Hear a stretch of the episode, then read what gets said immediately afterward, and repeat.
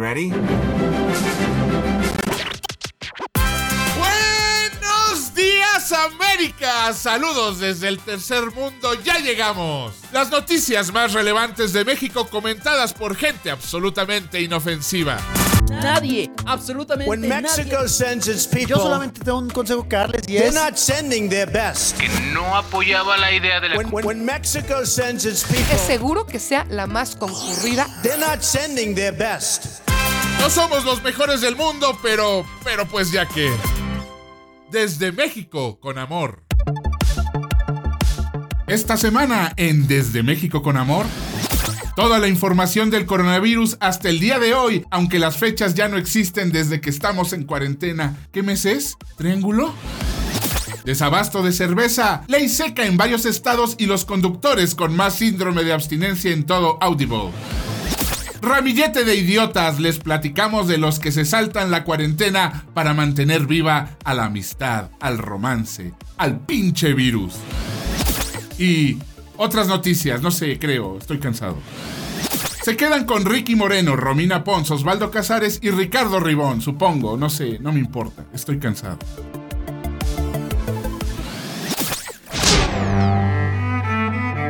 Bienvenidos a su gustada sección Diccionario de Imbéciles. En donde les contaré sobre algún personaje o término que nos hace pensar que en nuestro país por cada genio tenemos 90 imbéciles, o como lo conocen los americanos, de idiocracy. Esta semana tenemos un nuevo término en nuestra ya vasta enciclopedia del error, la palabra covidiota. Como su nombre lo dice, es la fusión de COVID con idiota, estúpido, animal, tarado, fan de Nickelback, carente de oxígeno en el cerebro, como usted le diga. Estamos seguros que en todo el mundo hay gente que no está obedeciendo las órdenes de aislamiento porque creen que si salen poquito no les va a pasar nada. Pero en nuestro país no solamente están saliendo, lo están publicando en redes. Sí, así como lo escuchó, nos están presumiendo sus salidas. Gente en piscinas, celebrando cumpleaños, bailando, políticos llevando música banda a sus fiestas. El equivalente a la música country, solo que necesitas 20 músicos. Y obviamente, igual los influencers de cuarta que creen que mostrando cómo son sus vidas poco a poco, están alcanzando la normalidad. le estaba haciendo para administrar mi tiempo en la cuarentena. Estamos ante un nuevo nivel de llamar la atención, un nivel donde nos puede salir muy caro ya que de esta manera nunca vamos a aplanar la curva y seguiremos viendo infectados. Desafortunadamente, la falta de información, la rebeldía de la juventud, la incapacidad de ser empáticos o simplemente tener un cacahuate en el cerebro está haciéndonos ver mal ante el mundo y si seguimos así, tendrá que llegar el gobierno a implementar toque de queda o medidas drásticas para que estos irresponsables entiendan a las malas. Así que cuidado porque los covidiotas son más contagiosos que cualquier enfermedad registrada en la humanidad. Y las consecuencias son realmente graves, al grado de creer que eres gracioso en TikTok. Aguas. Ahora vamos con una de las noticias que más impactó al país. Una noticia que para todos fue buena, excepto para una, el presidente. Y como el señor vaya que tiene micrófonos, hizo notar su furia. Les comentamos en episodios pasados que México tiene todo listo para evitar la crisis que ha traído el COVID, así que el gobierno no abandonará a su gente y ha ayudado con recortes de impuestos, pagos de servicios de luz, canastas básicas, todo tipo de incentivos empresariales para que no haya recortes. No se preocupen, estamos bien. Si usted creyó algo de esto es porque no ha escuchado suficientes episodios de este programa. El presidente y su gabinete han decidido no mover un solo dedo hasta que estemos desesperados, porque Dios aprieta pero no ahorca. Cuando se acercaba la fecha límite para pagar impuestos, dio una prórroga con los servicios como la luz. Dijo que ayudaría no subiendo los precios. A los únicos que le están mandando dinero es a la gente que de por sí ya estaba ayudando en los programas sociales. Y los empresarios, bien gracias. Cuando el gobierno se dio cuenta de que los empresarios también votan, y no solo ellos, sino también sus empleados, pensaron que era un buen momento para ahora sí echarles la mano. Su primer plan, créditos a la palabra. Sí, créditos, sin tanto rollo burocrático que se daría a las pequeñas y medianas empresas, conocidas como pymes. Y si sobraba dinero, ayudaría a las grandes. Spoiler, igual que las galletas Oreo, nunca sobran. Los créditos eran por 25 mil pesos, equivalentes a unos mil dólares, y no, no mensuales, en total. Pero bueno, era lo que había, y aquí en México es un país tan grande que tienes que repartirle a todos, así que te tocaron mil dólares. Entonces, esta semana llegó el Consejo Mexicano de Negocios, que básicamente son los Avengers de los negocios en el país, como si Tony Stark hubiera seguido en el negocio de las armas. Hablamos de los dueños de las empresas que controlan todo el país, desde los medios, productos de canasta básica, aerolíneas, hasta el alcohol, así de poderosos. Este grupo busca ayudar a las pequeñas y medianas empresas y de paso a ellos también, ya que dependen de los negocios pequeños también para tener clientes. El Banco Interamericano de Desarrollo, conocido como el BID, le prestó al Consejo 12 mil millones de dólares para que ellos otorguen préstamos a las pymes, porque todos sabemos que con esos mil dólares a las empresas no les va a alcanzar para mucho. Cabe aclarar que el BID no va a prestarles dinero en buena onda como el gobierno, ellos piensan cobrar intereses, los empresarios lo saben, las pymes lo saben. Y como gesto de buena onda con el gobierno, el consejo fue con la Secretaría de Hacienda para contar con su respaldo. No le pidió permiso ni le pidió dinero, solo fue por su bendición. Y esta junta llegó a las orejas del mismísimo Commander in Chief, el cual al día siguiente, en su conferencia mañanera, dijo lo siguiente. No me gusta mucho el modito de que se pongan de acuerdo y quieran imponernos este, eh, sus planes. O sea, si no es su idea, ¿no vale? ¿Quién se cree? ¿Ricky Moreno? No puede ser el dueño del circo y además ser el mago, el equilibrista, el domador de leones y el señor que vende palomitas al mismo tiempo. Bueno, con el payaso sí, eso sí puede ser. Y miren, les voy a explicar cuál es el problema de un presidente que lo quiere abarcar todo. Mientras más abarques, más difícil es estar informado de todo lo que sucede. Es por eso que acabas saliendo a decir cosas como estas, porque no estás completamente informado. El presidente creyó que el Consejo de Empresarios le había pedido dinero prestado a Hacienda para dárselos a los empresarios, o como dice el refrán, saludar con sombrero ajeno. Nadie le dijo que el dinero venía de otra fuente y tampoco le dijeron que no les estaban pidiendo permiso. Era algo que el sector privado estaba haciendo y él no podía meter su nariz ahí. Otra molestia del presidente que fue que lo único que estaban haciendo era endeudar al pueblo mexicano, cosa que de por sí ya estamos haciendo porque no tenemos ingresos y necesitamos comer.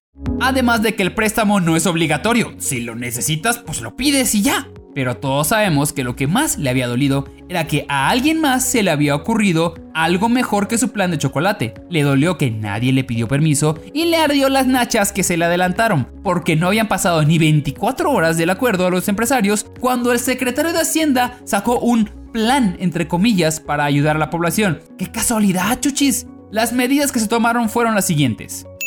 1. Una prórroga para que las pymes puedan pagar más adelante sus impuestos. Ojo, no es una condonación ni una reducción, solamente es un págame después, qué buena onda soy, qué buena onda soy.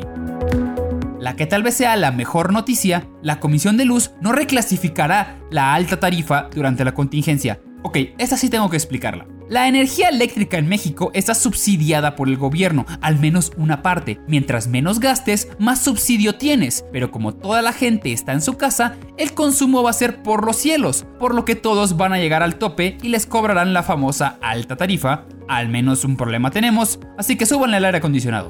Número 3. Aplazamiento del pago de primas en los seguros. Esto igual es importante porque quedarte en este momento sin seguro sería mortal. Literal. ¿No? No son medidas suficientes, pero cuando tienes un gobierno con tanta negativa en ayudar, cualquier caricia es buena.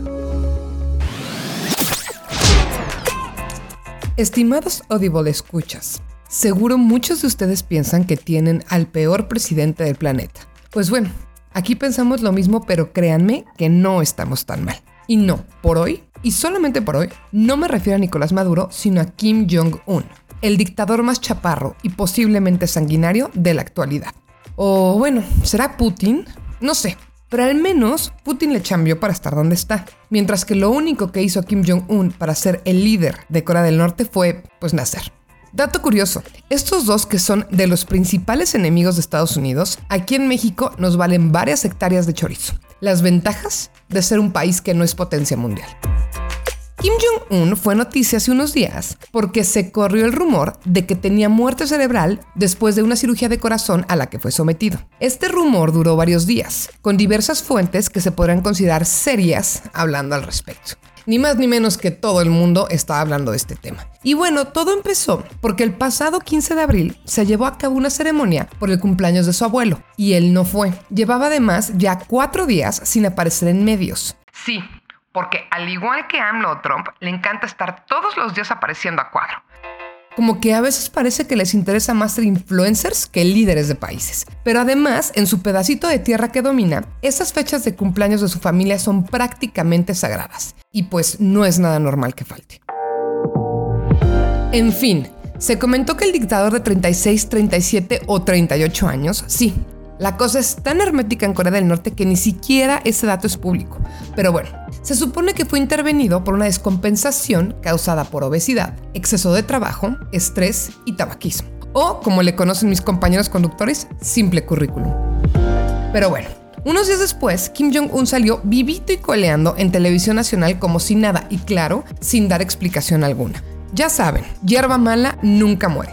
Lo que tampoco murió fueron las conjeturas que se hicieron alrededor de su posible muerte. ¿Quién podría ser el sucesor de nuestro querido dictador y compadre de Dennis Rodman? Usted podría pensar que alguno de sus tres hijos, los cuales ni siquiera está comprobado de que existan, o no sé, un tío, un primo, un hermano, algo así. Pues no. Para seguir con esta locura rompe paradigmas que ha sido el 2020, todos los ojos estaban enfocados en una mujer. ¿Mujer? La primera mujer dictadora. En Corea del Norte, pues sí, así como lo escucha, la atención se posó en su hermana, Kim Jo-jong, que está encargada nada más y nada menos que de la propaganda de ese país. Es decir, que ella es la que se encarga de que el mensaje que el gobierno quiere llegue al pueblo. Esta mujer, además de despertar uno que otro comentario calenturiento en Twitter, tiene reputación de ser extremadamente dura y cruel en un país que de por sí ya es extremadamente duro y cruel. No sé por qué, pero me la imagino como la colegiala de Kill Bill, la que traía la bola de metal con picos y que casi mata a Black Mamba. Así que mm, supongo que es alguien de cuidarse. Lo bueno es que los ciudadanos norcoreanos por ahorita pueden estar tranquilos. O no, porque viven ahí. Pero bueno, pueden estar tranquilos en el sentido de que Kim Jong-jong no va a tomar el lugar de su hermano. ¿Qué, ¿Qué pasó? La hermética República de Corea del Norte jamás nos lo dirá. Pero el rumor más escuchado es que Kim Jong-un fingió todo para ver quién de su gobierno le era fiel y quién iba a brincar para atascarse su pastel. Por lo pronto, sabemos que su gran amigo Donald Trump debe de estar muy feliz de saber que su compañero pingüino está sano, salvo y buscando nuevas maneras de conquistar al mundo. Cerebro, ¿qué vamos a hacer esta noche? Lo mismo que hacemos todas las noches, Pinky. Tratar de conquistar al mundo. En el episodio anterior les platicamos un poco, y cuando digo platicamos me refiero a mí, sobre Ricardo Salinas Pliego y su vasto imperio de no valer madres. Un imperio en donde todo lo que toca la luz es solo otra parte del terreno en la que tampoco vale madres. Sí, ese que de algún modo encontró la forma de ser un peor Salinas que, ya saben, Salinas. Yo soy Ricardo Ribón y en ocasiones pido que mi nota de un programa y otro estén relacionadas entre sí para poder autorreferenciarme. Y así hago como que lo que trabajo es relevante y puedo sentir que estoy haciendo lo que sea, aun a pesar de estar encerrado en esta cuarentena. Llevo más de dos meses sin cruzar la puerta del fraccionamiento en donde vivo. Esto no es relevante para la nota, pero no me alcanza para un psicólogo real. ¿Qué, qué les estaba diciendo antes de llorar? Sí, cierto, Salinas. Ricardo Salinas tiene una empresa televisora con no sé cuántos canales en México y otros países. Sé que los más famosos aquí son Azteca 13 y Canal 7. Son canales libres, de esos que no hay que pagar para verlos. No es cable, como allá son NBC o CBS creo. El punto es que no se paga por verlos, nada más prendes la tele y la antenita los agarra. Antenita, por si les quedaba alguna duda de que estamos platicando desde el tercer mundo. Bueno, Azteca tiene poco tiempo existiendo en realidad, por lo menos en el gran esquema de las cosas. No era una empresa existente cuando yo nací, y yo soy bastante joven, bastante guapo, y no hay nadie presente en estos momentos que pueda decir lo contrario. Cuando yo era niño, TV Azteca surgió como la primera alternativa a la que en ese entonces era la única empresa relevante en la televisión, Televisa. Y al principio la ideología que los impulsó fue competir con una mejor oferta. Tenían mejores telenovelas, como Mirada de Mujer, mejores programas de espectáculos como Ventaneando, mejores comediantes como Andrés Bustamante y Víctor Trujillo, y para competir con los líderes de opinión en noticias, es decir, Sabludowskis, Ayalas, López Dorigas, se inventaron a un periodista serio, joven, de voz recatada, de bigote de galán de telenovelas, Javier Alatorre. Esta noche le echos el gol. En aquellos entonces TV Azteca se presentaba como la alternativa independiente, porque en caso de que usted no lo sepa, permítame contarle que Televisa tenía un largo historial, se rumoraba que le hacía cosas en la cama al PRI que harían enrojecer las mejillas de cualquier señora fanática de 50 sombras de Grey. Así que cuando Azteca arrancó, hace años, lo hizo desde un punto de ventaja, no eran Televisa. Para muchos de nosotros eso era suficiente. Éramos felices y no lo sabíamos. Nos conformábamos con tan poco y no existía el Internet, así que en realidad no teníamos tantas fuentes de información. Cortea, un par de décadas después, el PRI está fuera de los pinos, una pandemia le parte la madre al mundo y no sé en qué momento Ricardo Salinas se volvió un villano de caricatura que se niega a cerrar los negocios, que le exige a sus trabajadores que le den las gracias por tenerlos empleados y no deja que falten ni siquiera en las sucursales de sus empresas donde ya se confirmó que ha habido casos de COVID-19. Curiosamente, no se volvió un villano ajeno al gobierno, sino, como ya se lo hemos dicho en otras ocasiones, la relación cercana ahora la tiene él con López Obrador. Tal vez estoy repitiendo información, pero con la repetición se aprende mejor, al menos eso decía mi maestra cuando se salía del salón y nos dejaba planas por dos horas. Ricardo Salinas forma parte del grupo de empresarios consejeros o, consejeros empresariales o gente con dinero que le da consejos al presidente, algo así, que está muy gacho pero tiene un nombre muy serio que lo hace ver menos gacho. Es cercano a López Obrador, es mi punto. Su banco, por ejemplo, tiene firmada la distribución de apoyos con la Secretaría del Bienestar. O sea, el dinero que se da como parte de la filosofía de por el bien de todos, primero los pobres, pasa primero por el grupo Salinas. O sea, cuates, todo muy bien por eso a varios nos resultó llamativo que Grupo Salinas desafiara abiertamente al presidente manteniendo abiertos sus negocios. Y esperábamos por lo menos un jalón de orejas. Y el jalón sí llegó, pero miren nada más qué cosa tan extraña. Se lo dio Salinas al presidente. Por medio de TV Azteca y con Javier a la torre a los micrófonos. Ya vio, no fue innecesaria toda esa historia que les conté. Así es, Javier Alatorre. En el horario estelar de noticias, el presentador dio una nota en la que cuestionaba el trabajo del gobierno federal. Ok, no mencionó al presidente por nombre, pero sí al subsecretario de salud, que para que me entiendan, está jugando el mismo papel que el doctor Fachi lo está haciendo allá con ustedes. Es el médico a cargo de la pandemia que está siendo un poco más mediático y popular. Entre otras cosas, Alatorre dijo que López Gatel encabezó la conferencia sobre las cifras de contagios y fallecimientos por COVID-19 en México, pero sus cifras y sus conferencias ya se volvieron irrelevantes. Es más, se lo decimos con todas sus palabras. Ya no haga caso a Hugo López Gatel.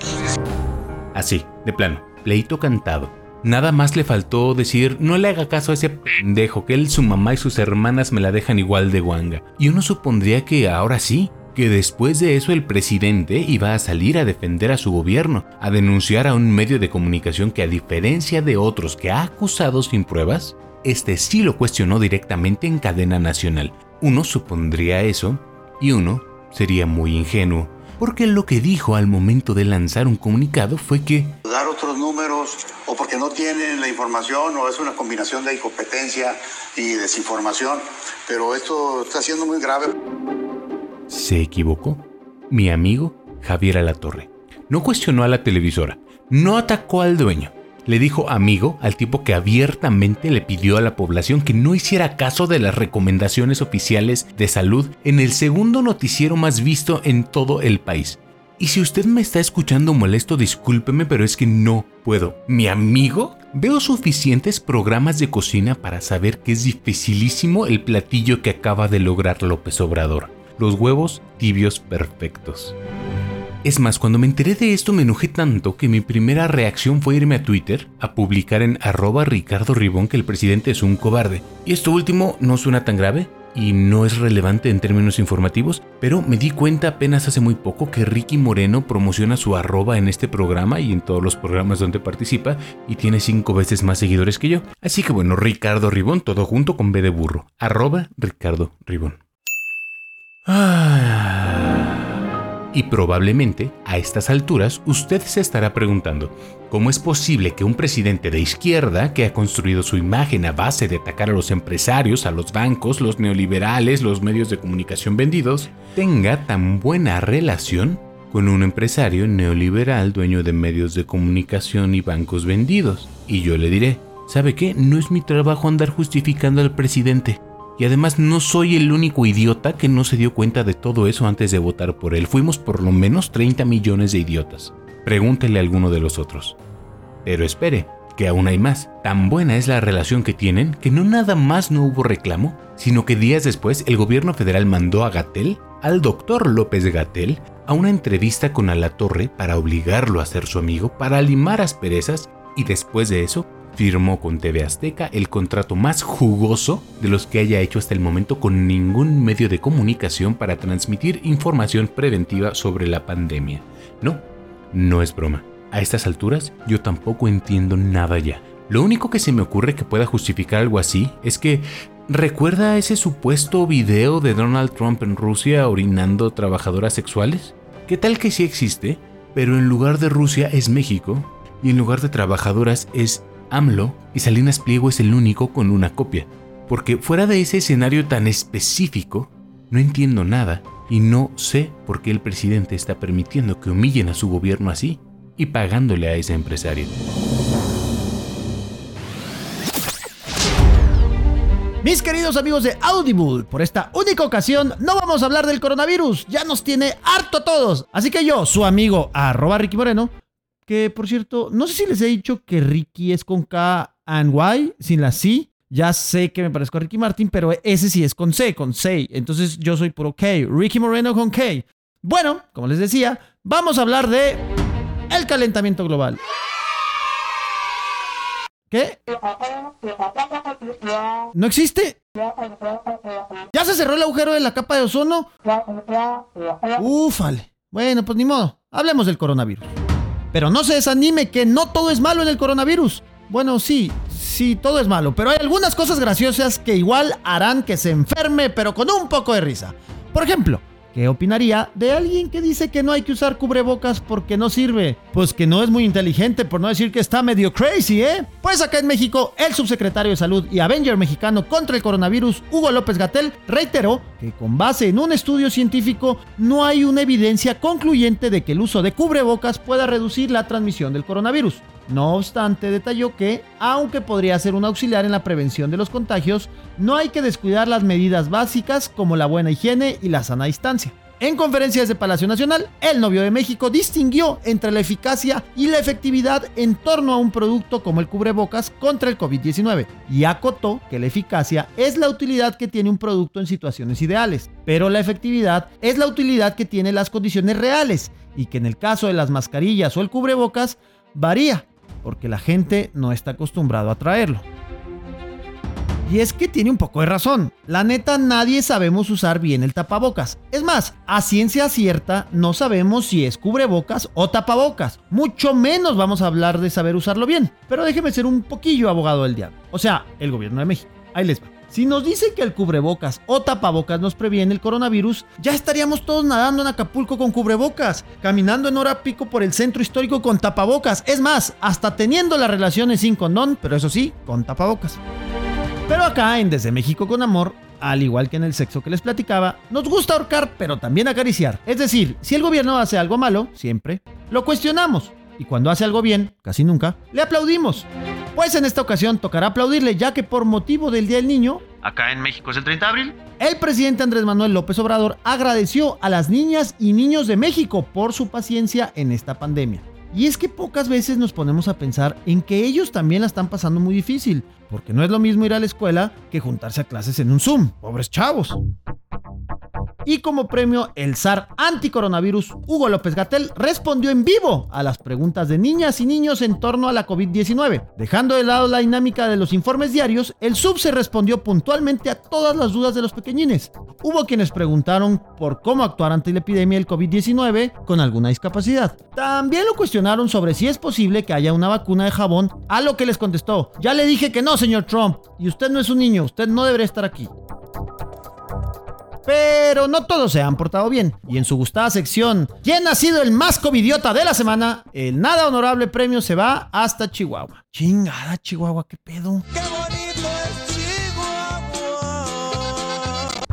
Y es que la Policía Municipal de la ciudad de Chihuahua reportó que tuvo 700 reportes de ruido en exceso provenientes de algunas fiestas que se realizaron en mi querida ciudad. Mire, podríamos decir que están chavos, que se les hizo fácil. Pero lo chavo no quita el riesgo de contraer coronavirus. Bueno, eso fue lo que tuvo que salir a decir Jetsamín Gutiérrez Muñoz, quien es la directora de la Clínica de Especialidades Churubusco. La doctora aclaró que todas las personas son susceptibles en menor o mayor porcentaje contra el COVID-19 y que es falso considerar que por ser joven se está libre de contagio o muerte. Y un claro ejemplo de que nadie se salva, sea quien sea, fue el senador Miguel Ángel Osorio Chong, quien informó a través de sus redes sociales que dio positivo a la prueba de coronavirus, por lo que se sometió a resguardo domiciliario y quien sí dijo tristemente, ay nos vemos, fue el cantante Oscar Chávez, quien falleció a los 85 años luego de que se hiciera pública su hospitalización tras presentar síntomas de coronavirus, el famoso COVID-19. El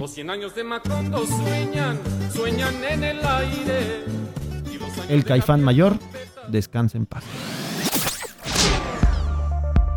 Esta semana llegó a México el séptimo cargamento con insumos médicos para enfrentar la emergencia sanitaria del COVID-19. Llegó obviamente al Aeropuerto Internacional de la Ciudad de México y pues venía de China. Qué miedo. Bueno, a la Terminal 1 llegaron 57.600 caretas médicas y 100.000 gogles provenientes de la ciudad de Shanghái. Qué bueno que no fue Wuhan. Para completar el abasto nacional y proteger a los trabajadores, ¿qué digo trabajadores? A los héroes de la salud que hacen frente al coronavirus. Y por último, México por fin aceptó que durante una epidemia como la que estamos viviendo, donde tenemos 50% de personas con este síndrome positivas al SARS-CoV-2, o sea, la COVID del coronavirus, bueno, como usted sabe, el virus. Debemos asumir que toda neumonía atípica es COVID-19 a menos que se demuestre lo contrario, como la justicia. no, no, no es cierto, la justicia no sé. Bueno, lo que sí es cierto es que la Ciudad de México, el Estado de México y Baja California se mantienen como los tres estados con mayor número de casos confirmados COVID-19. Los dejo ahora sí con cosas que no son de coronavirus. Y como siempre un consejo les doy porque su amigo arroba Ricky Moreno soy. No salgan para que no se enfermen. Cuídense mucho.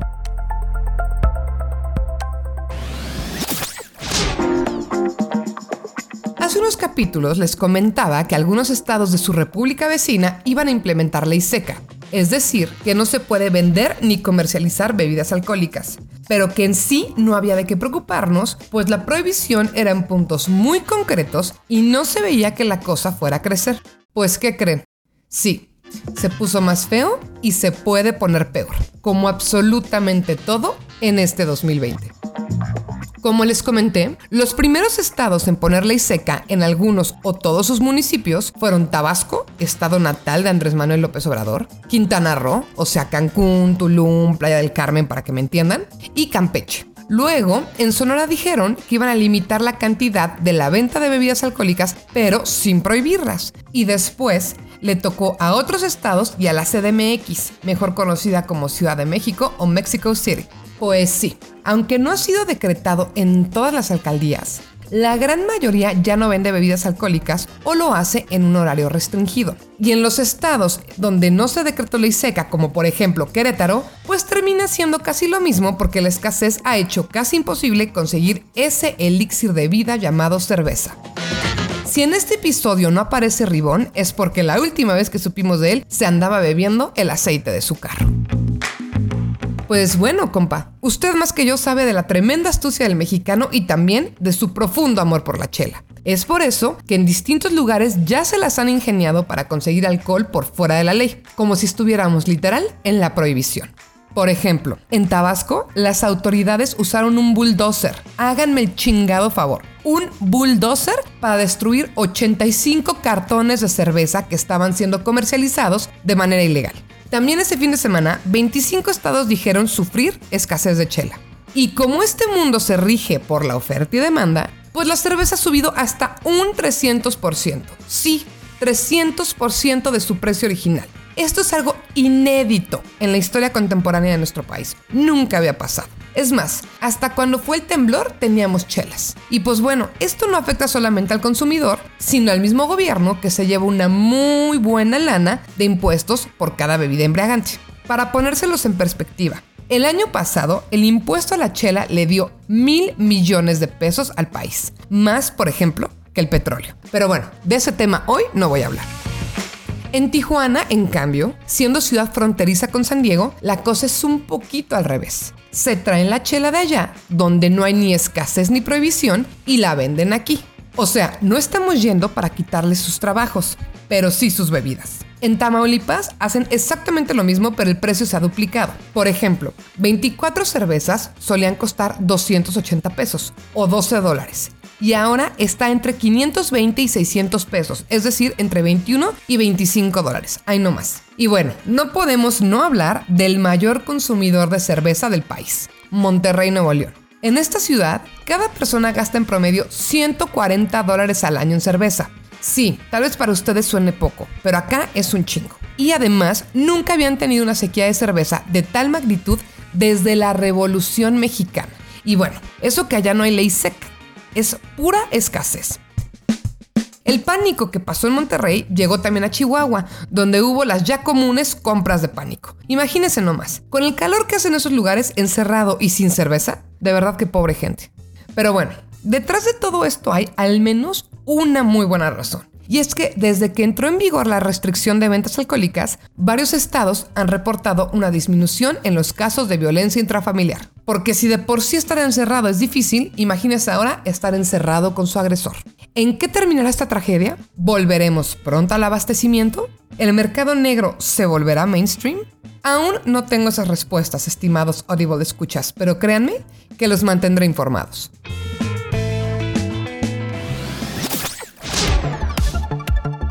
Y así es como llegamos de nuevo a esta pequeña parte donde nos gusta mucho platicar un poco de lo que pasó, de lo que se quedó en el tintero. Y mientras son peras, son manzanas, estoy aquí con mi compañero Ricardo Ribón. Hola, queridos amigos. La vez pasada no me dejaron hablar y antes de que presentes a los demás, me vale, voy a presentar el tema que me gustaría que discutiéramos. No, Romina Pons. pues bueno, ¿qué te digo, Ribón? Ahorita lo platicamos. Bienvenidos a una cuarentena más con amor. Y, ese tema es Javier Alatorre y TV no, Azteca. Ricardo Moreno. Eso, chingado. Ven, ya la gente les hasta los grillos. están Y también te callas porque llega y también yo, Osvaldo Casares. Ahora sí, Ribón, todo tuyo. Javier Alatorre, el soldado de Salinas Pliego, que ya habíamos hablado de él en el episodio anterior como una figura de absurda, de villano, de menso, que, de gente que está haciendo lo que se le antoja, y ahora mandó a Javier Alatorre a pedirle a la ciudadanía que desconfíe de eh, nuestro doctor, el equivalente al doctor Fauci que tienen en Estados Unidos, López Gatel, aquí en México. Y abiertamente dijo, no le crean. ¿Qué Ese es el pedo? gran problema. Creo que el- el- las palabras que utilizó fueron las equivocadas. Porque una cosa es, no crean, no le crean todo a ese hombre, a no le hagan caso. ¿Sabes? Pero está muy raro, ¿no? Porque por otro lado, el único, no el único, pero las principales empresas que siguen trabajando como si nada son las de Salinas Pliego y sabemos que si no le están metiendo multa o obligando a cerrar es porque algo del gobierno está diciendo, órale, síguele chambeando. Entonces, por un lado, te dejan seguir trabajando a ti cuando te deberían de prohibir trabajar y tú pegas, no entiendo. Además, no dejemos de pensar que, que tuvo un desenlace con una entrevista especial para ese medio. O sea, puede ser todo orquestado, güey. O sea, puede ser que ya se llevaban y necesitaban distraer a la gente, porque al final se dieron el abrazo a Catempán, güey. Eso que dice Ricky es bien importante. Acatempan. sí, para empezar, hay que No, corregir la pronunciación. Es chi- es de- Acatempán. en Chihuahua es Acatempán. Sácate el pan. Espérate, Romina, eras la única no vulgar de este programa y ya No, no, no, digo Pero no lo pensé vulgar, yo pensé de verdad, yo me iba a decir en qué tipo, o sea, como en un pan dulce, un chocolatito, algo así. No dijo sácate el virote, ¿no, señor? No dijo- Bueno, decía que a este presidente, a López Obrador, le encanta atacar a los medios.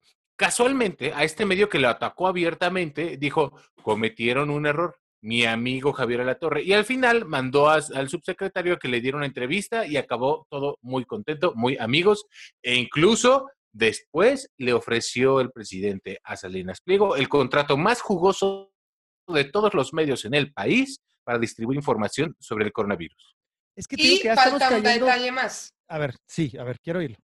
que ese mismo día fue el día de la caída más fuerte del petróleo. Entonces también está chistoso, ¿no? Jugando a cortinas de humo, que estábamos todos hablando de Javier Alatorre en vez de hablar de que se desplomó los huevos de la canasta del gobierno. Ahora, ahora sí ya me albureaste, Romina. ¿Qué onda? sí, ay, sí, oh, sí. Sí, va, hoy ando muy pesada. Pero es que caemos justo en eso. Somos unos covidiotas.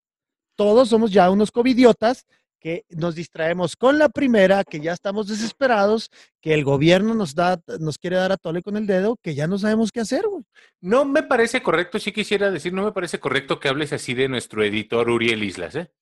Me parece, me parece correcto que no hablemos de esa manera de ciertas personas que les gusta, pues, convivir, ¿no? Que no saben estar en su casa, que necesitan ese apoyo, que no solamente salen, lo demuestran en redes sociales, que es lo Es más que- estúpido de todo. Es que eso es a lo que voy. Es, estos son los nuevos hemos, como en su momento hicieron otros movimientos sociales. Estos ya tienen Los un nombre, chemos. un género y son aquellos, son los nuevos rebeldes sin causa, güey. O sea, esos que retan al gobierno, sí voy a salir. Me explico como si el gobierno fuera el que te tuviera encerrado cuando no acaban de entender que el virus es uno. Es uno. Oye, yo tengo un tío político que dice que no existe el coronavirus. Ah, siempre vamos a encontrar tarados que no existen, hasta que pasa. Exactamente. ¿Y sabes a mí qué es lo que me pasa? Eh, mucha gente dice, de algo me he de No, morir. Cuéntanos. Qué tonto. Mucha Pero sí, de gente algo me he de dice- morir. Sí, Entonces, y a mí no me importaría si son los únicos que se contagian, los que salen. El problema es que lo que están haciendo, como ya hemos dicho en una cantidad gigantesca de episodios, es al momento en el que salen y regresan, mantienen la curva de contagio alta y exponen a tu familia, a tus amigos, a tus conocidos, a la población en riesgo. Si fueran nada más ellos los que se mueren, no tengo el más mínimo pedo. Y ojo, oficialmente ya estamos en donde se considera el, el tope. Así es la fase 3. ¿Cuándo saldremos de ese tope? Es que Ni no hay salida. Y eso es importante. Nos, di- nos dijeron cuándo entrábamos, güey. Pero no hemos logrado saber cuándo hemos salido. Ni siquiera históricamente, ni en China, ni en Italia, ni en España, lo tienen muy claro. A veces. a ver, quiero dar un poco de contexto. La semana pasada apenas empezaron las cosas normales en China. En China su cuarentena empezó en enero. O sea que hay que tomarla con pero calma. normales, o sea. Normales, con comillas laser, enormes, ajá. laser. Sí, así una cosa es no le hagas caso al gobierno mexicano y otra cosa es no le hagas caso al gobierno chino. A ver Al cómo va. mundo. Sí, no, pero además la- es, es eso, Ah, es eso que dices, sí, Valdo. claro. La comparación con China está muy cabrona, porque China tiene una capacidad logística para meter a toda la gente a su casa que ningún otro país en el mundo tiene. Sí, Ningún se otro. llama Por represión que- de la democracia.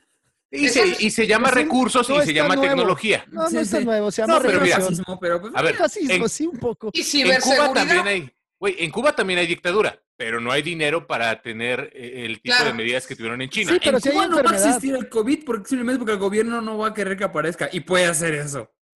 Y en Pero, Rusia no hay porque los matan. Ajá, sí, no. Rigo, como los creo que tienes un poco alterado ahí tu percepción de China. No, No, pero no, es no, cierto. Lo que pasa es que, en. China tu teléfono es todo y saben absolutamente todo de ti. Entonces, aunque nadie te vea, sales, das la vuelta y agarran y llegan y entra la policía a tu casa, ¿no? Aquí en México, pues a- nadie sabe qué onda. Y pues Ey, el, bien padre. Exacto. Más bien mi punto es, si en China, que tienen esas medidas, va a regresar eventualmente el virus, porque en todos lados va a regresar hasta que no haya una vacuna, pero imagínate en México, que nuestras medidas de seguridad no han sido las mejores, las más adecuadas.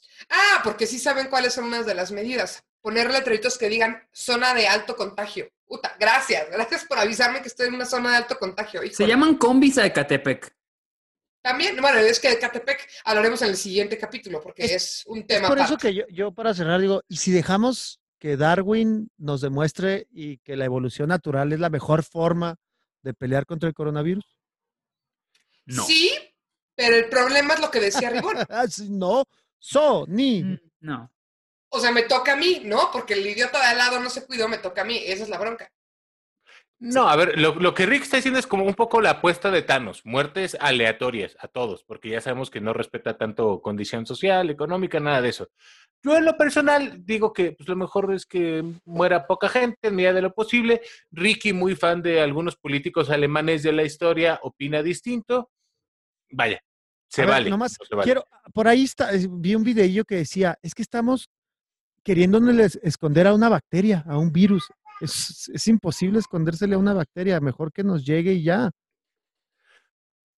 Y es así como llegamos al final de Desde Ah, México con sí. amor en esa, en esa nota perfectamente. optimista. Es- eso no, No. fue como con tanto amor, ¿verdad? Eso fue Si como- ustedes, si usted escuchó el silencio del resto de los compañeros es porque Ricardo Moreno acaba de agüitarnos a todos proponiendo. Pues ya, voy a salir, se acabó. Con permiso, amigos, voy a Desde salir. México Se acabó con fiesta. terror. Y es así como se despiden de ustedes, mis compañeros Osvaldo Casares, Servidor amigo.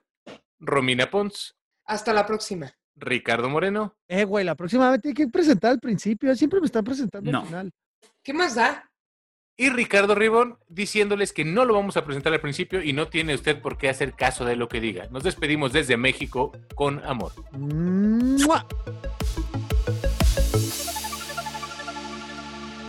Esto fue una producción original de Máquina 501 para el mundo. De nada mundo. Productor ejecutivo Manny Mirabete.